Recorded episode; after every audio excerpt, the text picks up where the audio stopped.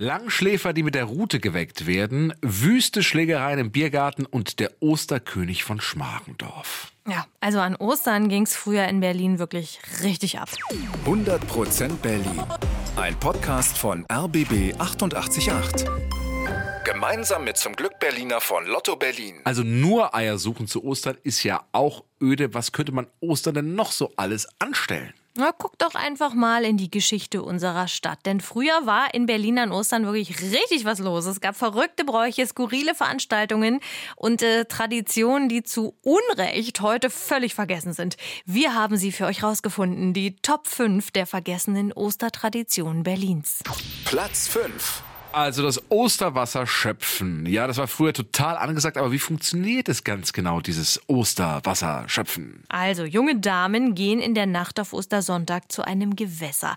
Mit ihrem Krug schöpfen die dann Wasser aus dem Fluss. Das tragen sie nach Hause und mit diesem Wasser beträufeln sie dann ihre Haut, denn dieses Wasser soll geheime Kräfte haben. Ja, es sorgt dafür, dass die Haut ein Jahr lang schön und gesund bleibt. Es gab bei dem Brauch allerdings eine wichtige Regel. Auf dem Weg nach Hause durften die Mädchen kein Wort reden. So, das ruft jetzt die Herren der Schöpfung auf den Plan. Die versuchten nämlich immer, die Mädchen zu erschrecken oder eben zum Reden zu bringen.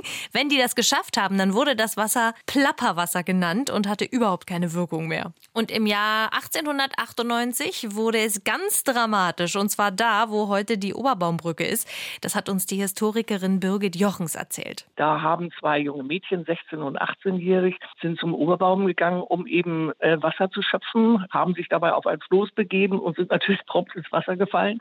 Insofern ein Problem, weil die nicht nur nicht schwimmen konnten, sondern weil die ja auch diese langen Röcke hatten und sich da ganz furchtbar verheddert haben. Also die sind in einer aufwendigen Rettungsaktion dann noch an Land gebracht worden. Kann man mal sehen, Osterwasser schöpfen ist eben auch nicht ungefährlich. Dieser Brauch wurde sogar bekämpft. Friedrich II. wollte ihn verbieten. Das Wasserschöpfen war ihm nämlich zu heidnisch. Aber das Verbot brachte erstmal nichts. Es wurde weiter geschöpft und geschwiegen. Platz 4. Schmeckostern oder auch Schmackostern genannt. Dieser Brauch war vor allem ein großer Spaß in der Familie. Es geht so, das Familienmitglied, das an Ostern am längsten im Bett liegt, wird mit der Weidenrute geweckt. Boah. Also der oder die kriegt die Rute zu schmecken, daher der Name Schmackostern. Ging allerdings nicht nur in der Familie, sondern auch im Freundeskreis. Und wie das funktioniert hat, hat uns die Historikerin Beate Witzel verraten. Die Mädchen, die als letztes dann aufgestanden sind, die wurden gejagt und ein Junge musste eben versuchen, die mit der Rute zu berühren und dann hat man gerufen, Stieb, Stieb, Ostern. Diesen Brauch äh, gab es wohl auch so bis 1900 in Berlin. Dann war aber Schluss mit diesem zärtlichen Wecken mit der Rute. Platz 3.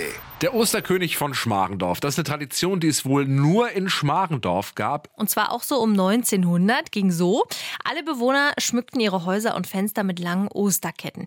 Diese Ketten bestanden aus Eiern, die man davor ausgepustet hat. Ja, und der Schmargendorfer, der die längste Kette von allen hatte, der war dann der Osterkönig oder die Osterkönigin. Platz 2.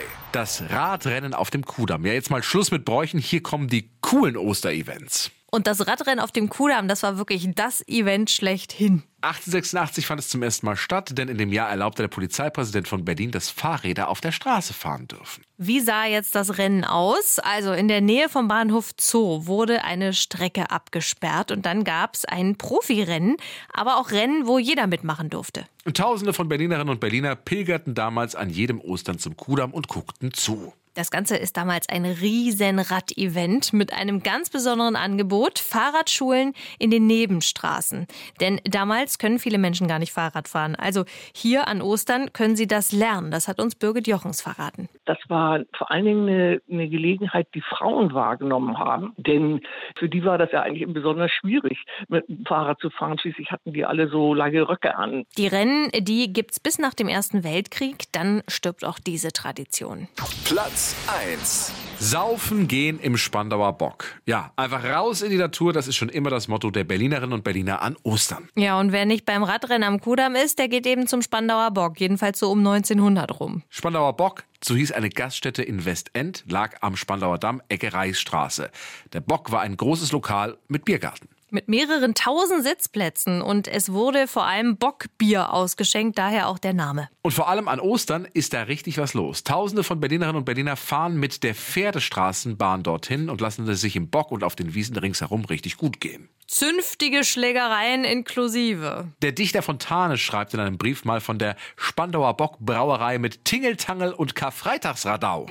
Ende der 30er Jahre schließt das Lokal dann und das Gebäude wird im Zweiten Weltkrieg völlig zerstört. Heute ist vom Biergarten nichts mehr zu sehen. Aber immerhin, es gibt dort noch eine Kleingartensiedlung und die heißt heute noch Spandauer Bock. 100% Berlin. Ein Podcast von RBB 888. Gemeinsam mit zum Glück Berliner von Lotto Berlin.